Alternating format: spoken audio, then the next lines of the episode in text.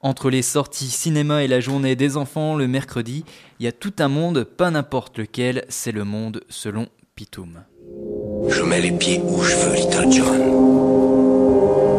Et c'est souvent dans la gueule.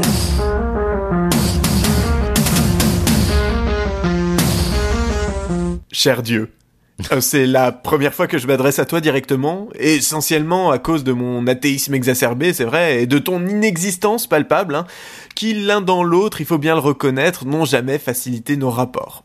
Du coup, je savais pas si je devais dire salut, coucou ou vieille branche. Alors, euh, cher Dieu, c'est un peu solennel, mais parfois au milieu des insanités que je profane à longueur d'antenne, je me dis qu'un petit peu de déférence, ça fait pas de mal. En plus, euh, je dis cher, mais je sais pas du tout combien tu prends. Bon, je suppose que tu dois te situer entre le gigolo à valeur de queue du bois de Boulogne et mon psy refoulé qui voit des bites partout, hein, vu que tu partages avec eux un très net penchant pour les phallus, en témoigne le sort que tu réserves aux femmes ici-bas. Cher Dieu, donc, euh, il faut qu'on parle. J'ai une mauvaise nouvelle, l'euthanasie, c'est pas encore pour aujourd'hui. J'en suis navré, je sais, ça t'énerve au fond de ton coma à l'article de la mort, subclaquant grabataire du dessus dont la vie ne tient qu'à la ferveur aveugle de bigots et bigotes du monde entier, du Vatican à la Mecque en passant par Jérusalem, et qui, tous ensemble, participent impunément à un acharnement thérapeutique insoutenable à ton endroit, et donc crois-moi, je suis bien le premier à vouloir te délivrer.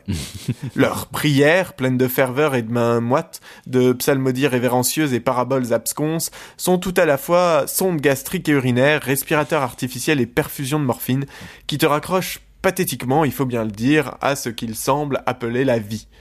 En effet, en lieu et place d'un droit à mourir, qui, est-il besoin de le rappeler, est plébiscité par 80% des Français, qui vont même jusqu'à affirmer qu'il est aujourd'hui préférable de le faire clandestinement plutôt que de laisser la nature, et les guillemets ne sont pas de trop, faire son travail? Donc en lieu et place d'un droit à mourir, l'Assemblée nationale a voté un droit à la sédation profonde et continue pour certains malades incurables qui en feraient la demande. Alors, encore une très belle hypocrisie d'une gauche frileuse, hein, qui réjouira les plus réactionnaires d'entre tous, eux-mêmes rejoints par quelques médecins vexés comme des poux qu'on laisse le choix aux patients.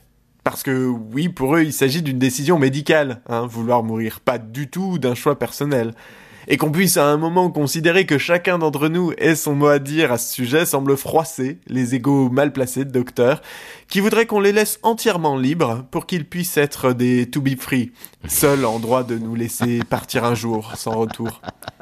Alors voilà, Dieu, du coup, on va être obligé de te laisser là, dans le coltard, attendre que tu meurs de toi-même, sans plus avoir conscience de rien du tout.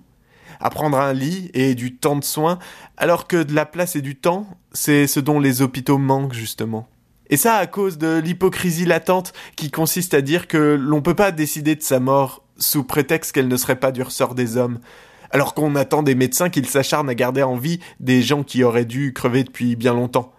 Je pose la question. Est-ce que repousser la mort aussi loin que possible n'est pas exactement la même chose au final que décider de son arrivée? Finissons-en un peu avec la sacralité de la vie. Cessons de nous déposséder du seul droit que l'on devrait pouvoir garder jusqu'au bout, celui d'en finir. La vie n'est pas sacrée, n'en déplaise à tes ouailles. Sacrément dure et violente parfois, certes, sacrément atroce même pour certains. Alors arrêtons de mettre au banc de la société ceux qui n'en veulent plus, de fermer les yeux sur des souffrances personnelles intenables, de forcer à la vie des existences qualifiées d'insupportables par ceux-là même qui les vivent, simplement parce qu'on a peur qu'un de nos gosses qu'on aurait mal aimés vienne nous euthanasier dans notre sommeil pour toucher l'héritage. Quant à toi, Dieu, si ça t'intéresse, j'ai entendu dire qu'en Suisse ils font ça très bien. Et je pense qu'on est pas mal à être prêt à te payer le billet. Je mets les pieds où je veux, Little John.